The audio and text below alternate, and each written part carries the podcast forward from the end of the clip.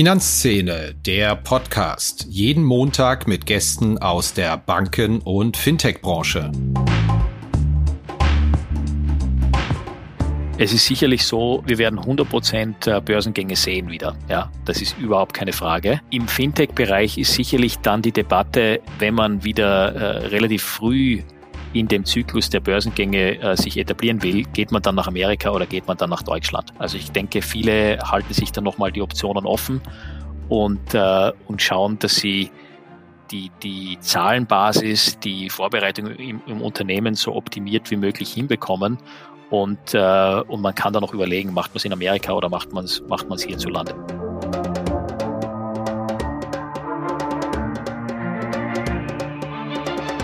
Hallo und herzlich willkommen zu einer neuen Episode von Finanzszene, der Podcast. Mein Gast heute ist Stefan Povali. Er ist Deutschlandchef der US-Großbank JP Morgan. Warum sprechen wir? Nun, JP Morgan dreht mittlerweile in Frankfurt ein richtig großes Rad, hat die Bilanzsumme verdreifacht auf rund 250 Milliarden Euro, die Mitarbeiterzahl verdoppelt, positioniert sich sehr stark bei Technologieunternehmen. Da wollen wir einfach mal wissen, was steckt dahinter. Sind das einfach ein paar bilanzielle Verlagerungen im Zuge des Brexits oder was passiert da tatsächlich? Und ja, offen gestanden, der ganze Bereich Investmentbanking, die Dienstleistungen drum und dran waren bislang bei uns im Finanzszene-Podcast auch noch unterrepräsentiert.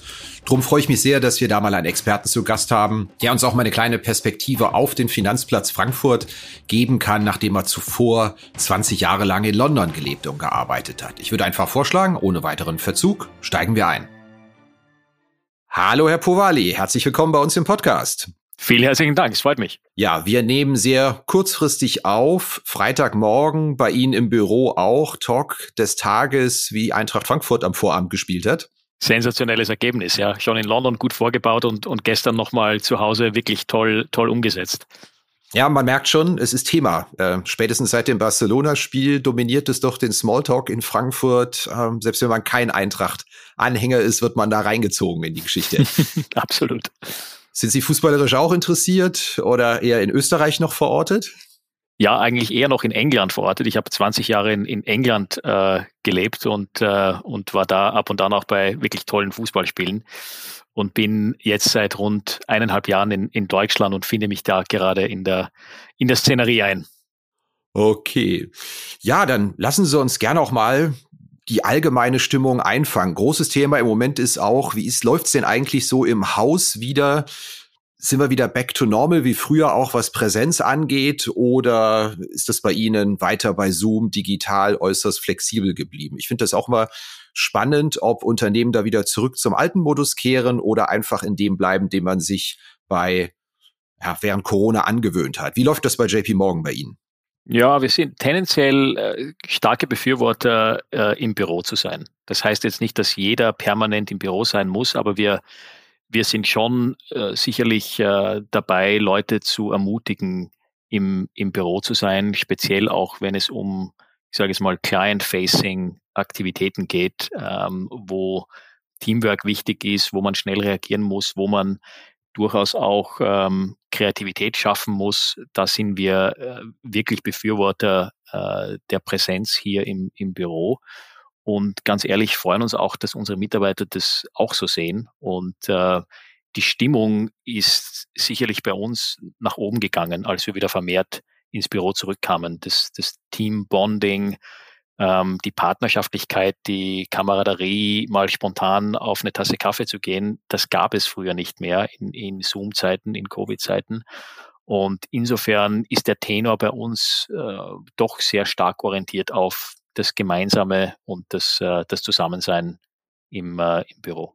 Das ist spannend, dass Sie das sagen. Ich habe das Gefühl, sehr viele denken genauso, führen auch genauso, aber trauen sich nicht so ganz, das offen auszusprechen, weil man das Gefühl hat, so dieses New Work, die totale Flexibilität, die hohe Homeoffice-Quote. Also wenn man da sagt, nee, also Präsenz ist uns schon wichtig, fällt man unangenehm aus der Reihe. Insofern spannend, dass Sie das jetzt hier auch aussprechen, was ich oft höre, aber was sich nicht viele trauen, so richtig offen zu sagen. Ja, also ich traue mich das sehr, sehr gerne. Und äh, in Wahrheit ist es so, dass wir hier im, im Standort Frankfurt sehr, sehr stark gewachsen sind in den letzten zwei Jahren. Und viele von den Mitarbeitern, sind rund 20 Prozent unserer, unserer äh, Mitarbeiter, waren in neuen Positionen oder kamen erst in Covid-Zeiten an. Und ähm, diese Leute zu integrieren und, und das Gefühl der Zusammengehörigkeit im Team zu schaffen, das geht über Zoom nicht. Sie haben es angesprochen, Sie sind sehr stark gewachsen. Das ist uns journalistisch auch aufgefallen. Die Bilanzsumme hat sich, glaube ich, allein schon 2020, neuere Zahlen hatten wir nicht gefunden, verdreifacht auf 245 Milliarden Euro. Die Belegschaft, glaube ich, auf 626 verdoppelt. Das müssen Sie mal kurz erläutern. Was ist denn da der Hintergrund? Ist das einfach eine Verlagerung von A nach B, dass man sagt, das Geschäft, was vorher in London oder sonst wo war, findet jetzt in Frankfurt statt. Also dieses irre Wachstum, das müssen Sie mal kurz erläutern. Ja, gerne. Also nicht nur diese Verlagerung. Es ist, es ist eine Kombination aus Themen wie Brexit, äh, wo wir ganz klar gesagt haben, Frankfurt wird unser europäisches Banking Hub. Das heißt, die, die, die Bank, die der Rechtsträger ist, das äh, europäische Geschäft abzuwickeln, hat das Headquarter in Frankfurt. Ähm, mit dem einhergegangen ist die Tatsache, dass wir unsere oder, oder wesentliche Teile unserer äh, Gesellschaft, die wir in Dublin hatten und in Luxemburg hatten, in die JP Morgan SE ähm, integrieren und, und konsolidieren. Das heißt, da wurde eine große Einheit geschaff, geschaffen, die ähm, die Abwicklung von äh, Kreditvergabe, Administration, ähm, Ansprache der Regulatoren und so weiter zentral abwickelt. Und da wurde eben Frankfurt zu dem Headquarter auserkoren, worauf wir auch sehr stolz sind und, und sehr happy damit sind. Und das hat natürlich dazu geführt, dass wir hier einen erhöhten Personalaufwand haben und natürlich auch einen, einen massiv erhöhten Kapitalaufwand äh, auch, äh, auch haben. Und ähm, das waren sicherlich die wesentlichen Gründe für dieses rapide Wachstum. Und aber Dazu kommt sicherlich auch, dass wir in den Geschäftsbereichen, die wir hier fahren, starke äh, Zuwächse gesehen haben und das wirklich auch, äh, auch stark forcieren. Und da gehört eben dazu Bereiche wie ähm, Private Banking, wo wir, wo wir sehr stark wachsen, Asset Management, aber eben auch ähm, Commercial Banking, wie wir das nennen. Das ist im Endeffekt der Mittelstands-Banking-Bereich, den wir in Frankfurt auch sehr stark aufbauen und, äh, und andere Bereiche inklusive Investment Banking, ähm, das Payments-Geschäft, äh, Security Services etc., wo wir äh, uns freuen, mit unseren Kunden größer zu werden, zu wachsen und das aus Frankfurt rauszumachen. Sind das denn Bereiche, die organisch wachsen? Ich dachte, Banking wäre tendenziell eher eine schrumpfende Branche oder habe ich dazu sehr den Retail-Blick drauf? Also nehmen Sie das anderen weg oder schnappen Sie da organisches Wachstum auf in den Bereichen?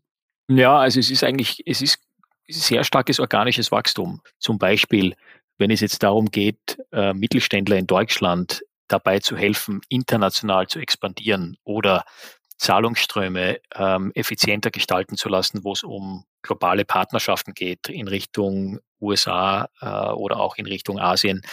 Da haben wir mit unserer Plattform Möglichkeiten und auch äh, Kosteneffizienzen, die sehr interessant sein können für, für diese Kunden, wo die allerdings sagen, gut, ähm, ich habe ein loyales Netzwerk an ähm, deutschen oder, oder ansässigen lokalen Banken und das will ich auch nicht äh, ändern, aber ich sehe den Mehrwert hier eine globale Bank dazu zu nehmen und da kommen wir dann gut rein und das ist insofern organisches Wachstum. Es ist nicht nur organisches Wachstum, aber zum guten Teil eben organisches Wachstum, wo wir versuchen, unsere globale Plattform und die Möglichkeiten, die wir haben, einer breiteren Gruppe an Kunden ähm, zugänglich zu machen. Also da, wo europäische Einheiten zusammengelegt worden sind, scheint ja doch bei vielen, gerade großen Investmentbanken, die Wahl auf Frankfurt zu fallen. Goldman hat das auch gemacht, ihr Wettbewerber. Sie machen das. Die UBS hat es gemacht. Warum? Geht man da nach Frankfurt? Ist ja doch ein Wettbewerb der Städte. Gibt es da spezielle Gründe, Standortvorteile, die man vielleicht noch nicht kennt? Ich glaube, man kennt sie mittlerweile schon. Also Frankfurt ist, ist sicherlich ein, ähm, ich sage jetzt mal, ein Garant für Stabilität, für ein etabliertes Bankenzentrum mit, mit wirklich sehr guten Leuten, auch top ausgebildeten Leuten. Ähm, die Nähe zur Europäischen Zentralbank äh, ist sicherlich auch ein, ein wesentlicher Treiber. Also es gibt viele ähm, Punkte, die alle in Richtung ähm, ja, Stabilität, Sicherheit, gute Verankerung, ähm, gutes Netzwerk äh, gehen und insofern ist unsere Strategie hier zu sagen, Frankfurt als europäisches Headquarter der Bank. Muss aber auch sagen, dass wir durchaus auch stark in Paris aufgebaut haben. Die wesentlichen Teile in unserer Trading äh, und, und, und Sales Operation auf der Market-Seite ähm, liegt in Paris. Insofern haben wir hier eigentlich eine Doppelspitze, würde ich fast sagen. Allerdings unter der Führung von Frankfurt. Das heißt, alle europäischen Einheiten bei uns sind de facto Niederlassungen äh, und Zweigstellen der Headquarter-Einheit hier in Frankfurt. Wenn Sie vorher 20 Jahre in London gelebt und gearbeitet haben und jetzt vor anderthalb Jahren nach Frankfurt gekommen sind, woran können Sie sich denn überhaupt nicht gewöhnen, was Sie vorher gewohnt waren in London? Ja, also ich glaube, ähm, was in London schon sehr stark ist, auch im Arbeitsumfeld, ist, dass die, die Dimension die Größe der Teams immer noch wesentlich, äh, wesentlich größer ist. Und ich bin im Endeffekt aufgewachsen auf sehr lauten Trading Floors, ja, wo, wo zumindest in den frühen Jahren noch viel herumgeschrien wurde und sehr viele Emotionen am Floor auch gezeigt wurden. Ähm, als ich in Frankfurt ankam, war es da relativ ruhig und gesittet. Ähm, aber ganz ehrlich, das schätze ich auch mittlerweile. Ähm, und ich sage vom, vom Leben her, also Lebensqualität in Frankfurt ist schon auch sehr hoch, muss ich sagen. Also die, die Stadt der kurzen Wege, der schnelle äh, Zugang zur Natur, ähm, nicht unbedingt eine Stunde im Stau zu stehen, wenn man auf dem Flughafen muss. Also das hat schon viele Vorteile. Ich bin, bin sehr happy hier. Jetzt müssen Sie mir in der ganzen Brexit-Frankfurt-Debatte mal weiterhelfen. Ich hatte da früher immer einen lustigen, konstruktiven Streit mit meinem alten Chef Horst von Butler bei Kapital. Schöne Grüße an der Stelle. Über die Frage, ob der Brexit jetzt eigentlich Frankfurt hilft oder nicht. Und meine Theorie war immer, naja, das, was da verlagert wird und neu aufgebaut wird, ähm, das wird ungefähr das Gleiche sein, was woanders abgebaut wird durch Zentralisierung, Einsparung, den Kostendruck. Also ob da wirklich tatsächlich die 10.000 Jobs in Frankfurt geschaffen werden, halte ich für fraglich. Was glauben Sie? Äh, war ich da näher an der Wahrheit oder doch die Verfechter der Theorie, dass es tausende neue Jobs in Frankfurt geben wird? Also, wenn man jetzt unser Haus hernimmt als Barometer, ist es sicherlich so, dass Frankfurt profitiert. Ja, da ist überhaupt keine Frage. Also dieses Wachstum in der Form wäre ohne Brexit in, in dieser Schnelligkeit bestimmt nicht passiert. Und das sind auch in der Verlagerung hochqualitative Jobs. Das sind tolle Leute, die auch jetzt hier bei uns intern von London, wir haben ein paar Leute, die aus New York kommen, ein paar Leute, die aus Dublin kommen, die aus Luxemburg kommen. Das macht echt Spaß, hier einen ähm, internationaleren Touch reinzubringen und Leute, die auch eben zum Gutteil mit Familien umsiedeln und nach Frankfurt kommen. Also man sieht hier ohne Zweifel einen positiven Impuls. Ist allerdings die Masse der Leute, wie Sie sagen, okay, zehntausende Jobs, ja, ist es so stark ausgeprägt, wie vielleicht manche das skizziert haben? Nein, ist es nicht. Ähm, die, die, die große Verlagerung an, an, an vielen Leuten ist zumindest aus unserer Sicht momentan ausgeblieben. Das kann über Zeit sicherlich nach und nach noch, äh, noch weitergehen und da können noch weitere nachfolgen. Aber die große Verlagerung ist, ist, ist nicht erfolgt. Wenn man sich mal die Interviews durchliest, die Sie äh, gegeben haben bis jetzt schon und auch die Materialien, hat man den Eindruck, dass Sie sich sehr stark auf die Technologiebranche fokussieren wollen mit Ihrer Dienstleistung. Habe ich das richtig getroffen, zumindest in einigen Bereichen? Mhm, haben Sie sehr gut getroffen, ja. Und das ist sicherlich, äh, das ist sicherlich ein Aspekt, wo äh, unser Haus JP Morgan hier einen tollen Wertbeitrag liefern kann aufgrund unserer globalen Aufstellung und das, was wir eben sehr gerne machen, ist die Vernetzung von, von globalem Content. Sprich, ähm, hier Teams einzubinden, die in San Francisco, in New York oder, äh, oder auch in England sitzen und, äh, und wirklich, ich sage es mal, die globalen Best Practices und das beste Know-how an unsere deutsche Kundschaft heranzubringen. Und wir haben sicherlich äh, äh, entdeckt, dass wir hier in Deutschland eine sensationelle Gruppe an Startups haben, an innovativen Leuten haben, die was weiterbringen und die auch international führend sind in, in vielen Bereichen der Innovation, sei es jetzt im, im Fintech-Bereich, im Software-Bereich oder im Industrietechnologie-Bereich. Und ähm, das ist für uns eine Wachstums, äh, ein Wachstumsgebiet, wo wir ähm, Leute aufstocken, wo wir äh, sicherstellen, dass wir nahe dran sind, dass wir die Verknüpfung bringen zwischen Beratung, Kapitalmarktzugang, Finanzierung, ähm, Zahlungsverkehr, Abwicklung und das auf einer globalen Basis. Wenn Sie an der Branche so nah dran sind, müssen Sie mir mal erläutern, warum es denn in dem Bereich so gut wie keine Börsengänge in Deutschland gibt in den letzten Jahren. Also der deutsche Börse als Exitplatz für, für Tech, Fintech etc., den gibt's ja eigentlich gar nicht in der jüngeren Vergangenheit. Und wenn dann im Ausland. Warum ist das eigentlich so?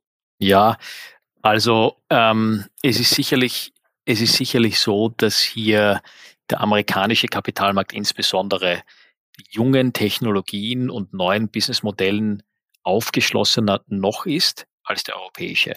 Und deswegen war es oftmals so, dass wir viele Technologieunternehmen ähm, beobachtet haben oder mit denen gearbeitet haben, äh, im Endeffekt den amerikanischen Kapitalmarkt zu, zu mobilisieren. Da erinnere ich zum Beispiel an eine MyTheresa.com ähm, äh, als, als Beispiel.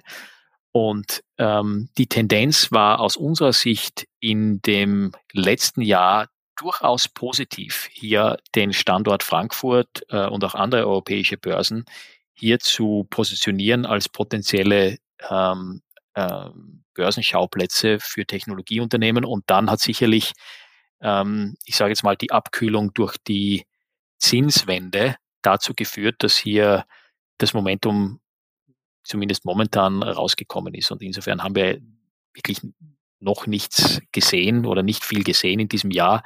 Und momentan äh, ist das Umfeld generell sehr, sehr schwach für, für Börsengänge aufgrund der hohen Volatilität und Unsicherheit, die, die mitschwingt. Aber wir glauben schon, dass wir durchaus den Markt hier als, äh, als attraktiv wieder darstellen können werden, nachdem sich das Umfeld wieder erholt. Und ich bin felsenfest davon überzeugt, dass wir auch tech-orientierte Börsengänge, ähm, unter Umständen Fintech-orientierte Börsengänge absolut äh, gezielt in Frankfurt auch wieder beobachten werden. Wie erklären Sie sich denn die aktuelle Spreizung zwischen den Bewertungen am Kapitalmarkt für Tech und Fintech und den privat gehaltenen und gefundeten Fintechs? Da ist ja, das ist hier schon öfters Thema gewesen im Podcast.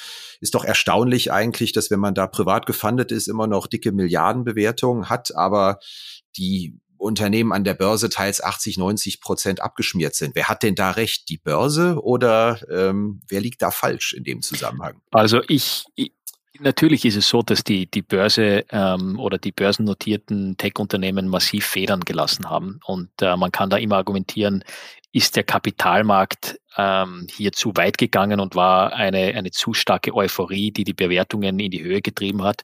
Wahrscheinlich ist da ein Element äh, ohne Zweifel dabei. Ähm, die Korrektur jetzt ist natürlich auch sehr, sehr hart und oftmal äh, beobachten wir das ja, dass der Markt überreagiert. Das heißt, wir, wir sehen eine Dynamik, die heizt sich auf, es kommt zu einer Überreaktion und dann balanciert sich das wieder aus. Also ich glaube oder mein persönlicher View ist, dass wir hier an den Börsen äh, ganz klar eine Überreaktion ähm, beobachtet haben. Auf der anderen Seite, und das ist nicht schlecht, ist es so, dass Investoren jetzt vermehrt die Spreu vom Weizen trennen und, und wirklich sagen, na gut, dann erklärt, erklärt mir doch mal, habt ihr Umsätze? Habt ihr Profitabilität oder wie ist der Pfad zu Profitabilität? Und wenn das gewährleistet ist, sehen wir, dass viele von den gelisteten Unternehmen wesentlich weniger abgestraft wurden als die Tech-Unternehmen, wo viel in der Fantasie noch steckt, wo zum Teil noch keine Umsätze vorhanden sind und auf jeden Fall keine Profitabilität vorhanden ist. Das heißt, es trennt sich hier so das Bild ein bisschen und zum Teil ist es auch fair. Und äh, zu Ihrem Punkt auf dem, auf dem, in den Privatplatzierungen ist es sicherlich so, dass die Bewertungen ähm, nicht so stark betroffen sind, obwohl man natürlich auch immer eine, eine Dynamik hat, wo auch private Investoren hier sagen, naja, gut, ihr müsst aber jetzt auch ein bisschen dem Rechnung tragen, dass der Gesamtmarkt inklusive was auf den Börsen abgeht, ähm, korrigiert wurde. Insofern können wir nicht mehr die Peak Valuation, die Peak Bewertung darstellen, die wir vielleicht noch Anfang des Jahres gemacht hätten. Also es ist sicherlich ein, ähm, ein verzögerter Effekt da drinnen, aber zu Ihrer Frage, also ich, äh, ich bin der felsenfesten Überzeugung, dass wir hier äh, einen Grad an Überreaktion an den, an den Börsen sehen.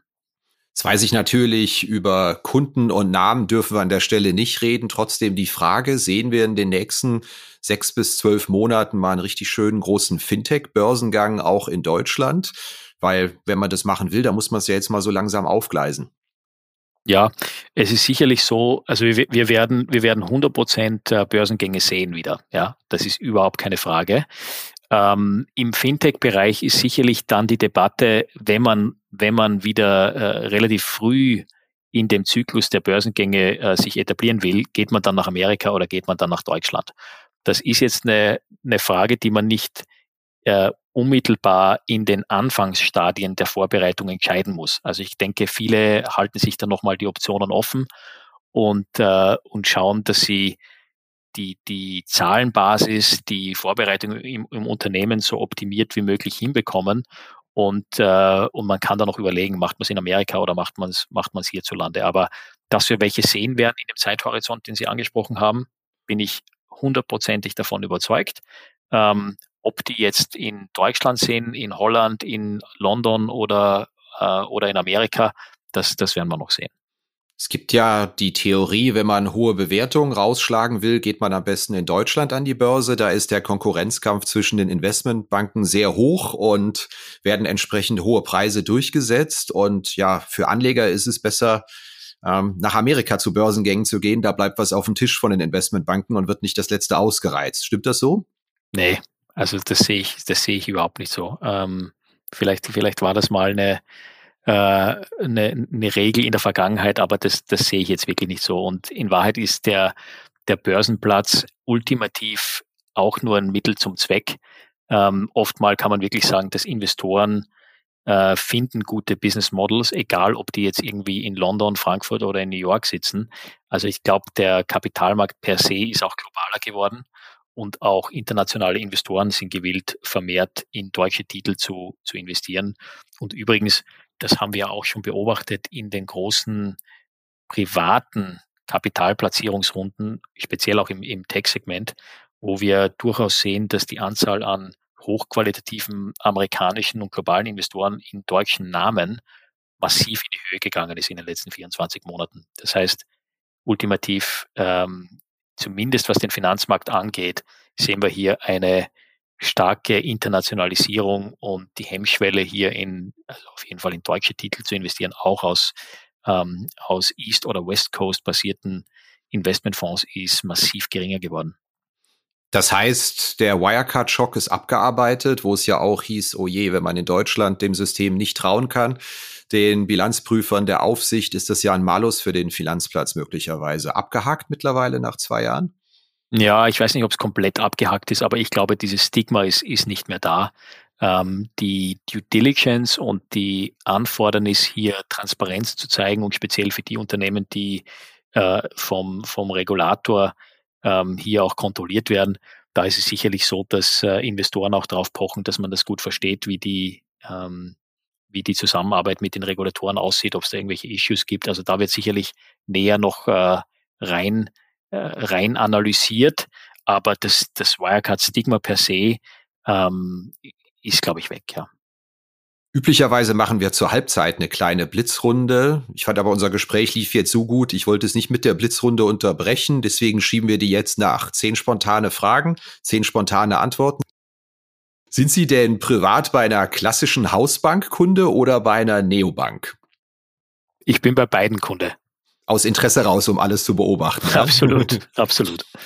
Welche andere Bank, außer natürlich JP Morgan, irgendeine weltweit, löst denn die Dinge digital wirklich gut? Und möchten Sie mal loben an der Stelle? Gibt es da eine? Das ist schwierig. Ich glaube, es, es machen viele äh, gute Hausaufgaben, was, äh, was Digitalisierung angeht. Aber ich glaube, wir haben auch noch als, als äh, traditionelle Bank haben wir noch einiges zu lernen von, ich sage jetzt mal, Fintechs. Ja? Und das sind nicht nur Banken, sondern das sind eben auch Payment Provider wie äh, Stripe, PayPal, die super kreativ sind. Also es gibt da viele neue Finanzakteure, die wir respektieren und von denen viel lernen können. Wie zahlen Sie denn an der Kasse? Bar, Cash oder mit einer Wallet-Lösung üblicherweise? Entweder Wallet oder mit Karte. Ich zahle, ich, ich zahle eigentlich fast nicht mehr Cash. Das habe ich Sie gerade gefragt, ob Sie Bar oder Cash zahlen. Gemeint war natürlich, zahlen Sie Barkarte oder mit ja, der Wallet-Lösung. Ja, absolut. absolut, das ist absolut. Wenn, wenn, man, wenn die eigene Frage Quatsch ist. Sehr schön. Ähm, prima. Welches Klischee über Investmentbanker stimmt denn? Ungeduldigkeit. Mittags trifft man Sie in Frankfurt wo zum Lunch? Entweder draußen vor unserem äh, schönen Gebäude, dem Taunusturm, bei einem der, der Daily Shops oder oft mal ähm, esse ich hier in der Kantine. Was können denn Deutsche von Österreichern lernen fürs Berufsleben? Humor. Und was können Österreicher von Deutschen lernen? Disziplin. Was war denn der Tiefpunkt Ihrer Corona-Zeit? Gab es da mal einen Moment, wo Sie gedacht haben, boah, ich mag nicht mehr, ich kann nicht mehr? Ja, also es war sicherlich der, ich würde sagen, der Anfang war extrem hart. Und äh, im, im Anfang der Corona-Zeit hatte ich noch eine andere Funktion in der Bank, ähm, wo ich das äh, europäische Leveraged Finance Geschäft geführt habe, wo man mit, äh, mit vielen, ich sage jetzt mal, ähm, hochverschuldeten Unternehmen zu tun hat, wo es wirklich ums Eingemachte ging. Und die Intensität und die Anspannung und Nervosität, die wir damals hatten, intern, aber auch sehr stark äh, mit dem Stress der Kunden, das war schon echt eine, eine sehr harte Zeit. Auf einer Skala von eins bis zehn, wie schwer ist es denn im Moment, Talente zu rekrutieren für Ihre Bank? Wenn eins extrem einfach ist und zehn, die heben noch nicht mal ab, wenn wir sie selbst anrufen. Würde ich sagen, eine sechs. Auf welche Frage müssen sich denn Bewerberinnen und Bewerber bei Ihnen immer einstellen bei Vorstellungsgesprächen? Uns ist wichtig, ähm, uns ist der persönliche Fit wichtig. Also es ist nicht mal wirklich die Frage, sondern es ist einfach das Verhalten und die Teamfähigkeit, die wir, die wir gerne prüfen. Wann hatten Sie denn zuletzt bei einer App oder einem Produkt, egal aus welchem Bereich, so einen Moment, wo Sie gedacht haben, wow, das ist aber jetzt hier echt mal geil gelöst, das gefällt mir? Das würde ich sagen, ist, ohne den Namen zu nennen, ist, ist in der Tat ähm, Stichwort Neobank ähm, Trading und, äh, und Währungsfunktionen auf dem App. Blitzrunde ist damit vorbei. Lassen Sie uns gerne in diesem Bereich bleiben. Wir haben ja kürzlich auch auf Finanzszene gemeldet, dass JP Morgan mit einem Robo an den Start gehen will in Deutschland. Ich hoffe, das war keine Falschmeldung, oder? Ja, ne, ich glaube, es ist, es, es ist nicht ganz äh, richtig interpretiert, interpretiert worden. Was wir äh, kommuniziert haben, ist, dass wir in der Tat in England hier ein Retail Banking Offering machen und in der Tat mit der Akquisition von Nutmeg, äh, und das ist ein Robo-Advice basiertes Wealth Management Tool, ähm, versuchen Fuß zu fassen. Aber das ist äh, UK orientiert. Das heißt nicht, dass wir über Zeit nicht auch überlegen, in anderen Märkten, inklusive Deutschland, das auch äh, zu probieren. Aber die Maßgabe bei JP Morgan, eigentlich wie wir es immer machen, ist, wir wollen die Dinge zuerst wirklich mal gut funktionierend haben und die Resonanz sehen. Und das haben wir jetzt definiert, ist ein, ein englisches Thema zuerst und dann, und dann werden wir weiterschauen. Okay, also nicht ganz ausgeschlossen, auch nach Deutschland zu kommen, aber es ist das Kernziel der Aktion, ja? Ja. Ja, dann lassen Sie uns den Blick auch mal nach vorne richten. Welche Bereiche im Banking bekommen denn Ihrer Meinung nach nicht die Aufmerksamkeit, die sie verdienen im Moment? Ich frage das natürlich auch immer aus Eigeninteresse, welche Bereiche wir journalistisch mal mehr ausleuchten sollen. Aber gibt es da irgendetwas, von dem Sie sagen, hm, da hat unserem Gefühl nach unsere Kundschaft, die Öffentlichkeit, vielleicht auch die Medien die Dimension noch nicht so ganz verstanden, was da in Bewegung gerät? Ja, also ich glaube, eigentlich nicht ähm, im, im Banking traditionell. Also wenn man es natürlich sagt, dass das M&A-Geschäft ist, äh, ist immer stark im, im journalistischen Fokus und da denke ich, werden wir auch weiterhin in diesem Jahr und im nächsten Jahr einiges an Aktivität beobachten, weil viele ähm, viele Kunden durchaus auch sehen, dass sie in ihrer eigenen Agenda weiterkommen wollen, äh, Businessmodelle wir nennen das oft mal Future-Proofing machen wollen, sprich äh, transformieren in Richtung äh, Technologie, Software, Nachhaltigkeit, ähm, globale Anwendungen etc. Also da werden wir weiterhin, glaube ich, Themen sehen und da ist Deutschland auch gut positioniert, hier einiges zu machen. Ähm, mit der dichten Anzahl an wirklich tollen Unternehmen, die wir hierzulande haben. Ähm, Abgesehen davon, der Kapitalmarktbereich sicherlich auch ein guter Fokus. Äh, werden wir hoffentlich wieder mehr sehen im, im, im Equity Capital Market Bereich und natürlich auch im Debt Capital Market Bereich. Ich glaube, die Themen, die uns bewegen werden, die auch wirklich frischen Schwung bringen, Technologie haben wir beide jetzt schon besprochen auf dem Call. Das Thema Energiewende, ähm, sicherlich hochinteressant, ähm, Supply Chain Änderungen, die durchkommen werden und, äh, und das breitere Thema Nachhaltigkeit, das wird, äh, wird super relevant bleiben und soll auch beleuchtet werden. Abschließende Frage. Ich glaube, mit JP Morgan verbinden sehr viele den JP Morgan Lauf hier in Frankfurt, der, glaube ich, traditionell Ende Juni stattfindet, aber jetzt zweimal ausgefallen ist. Der findet dieses Jahr wieder statt? Ja, vielen Dank, dass Sie das ansprechen. Wir freuen uns riesig drauf. Der findet dieses Jahr wieder statt, hier physisch mit dem Lauf in Frankfurt am 8. Juni, ähm, wo wir rund 20.000 Läufer am Start erwarten von, ich glaube, über 800 unterschiedlichen Unternehmen und Partnern und, äh, und uns auch freuen, hier wiederum mit der Deutschen Sporthilfe und der Behinderten Sportjugend zusammenzuarbeiten, was Gutes zu tun, Leute zu inspirieren und auch die Vielfältigkeit und Diversity ähm, äh, einfließen zu lassen. Also es wird ein tolles Event und freuen uns auf alle, die, die, die mitlaufen werden. Laufen Sie selbst auch mit? Ich laufe auch mit, ja, ich freue mich schon. Sind Sie Läufer? Ordentliche Zeit oder heißt es ins Ziel kommen und dann Bier ja, in die Hand? Also ich bin jetzt nicht der, der, der Wettkampfläufer, überhaupt nicht, aber ich, äh, ich laufe ab und zu und genieße das und verwende das auch zum, Ab, zum Abschalten und äh, freue mich auf einen entspannten, ja, entspannten, äh, aber vielleicht leicht ambitionierten Lauf am, am 8. Juni. Ja, das war's wieder mit dieser Episode von Finanzszene, der Podcast. Wir sagen danke fürs Zuhören, freuen uns über Ihr Feedback unter redaktion.finanz-szene.de. Kontaktmöglichkeiten auch über Threema in den Notes zu diesem Podcast. Vielen Dank. Redaktion und Host Christian Kirchner. Coverdesign Elida Atelier Hamburg. Produktion und Schnitt Podstars bei OMR Hamburg. Musik Liturgy of the Street von Shane Ivers www.silvermansound.com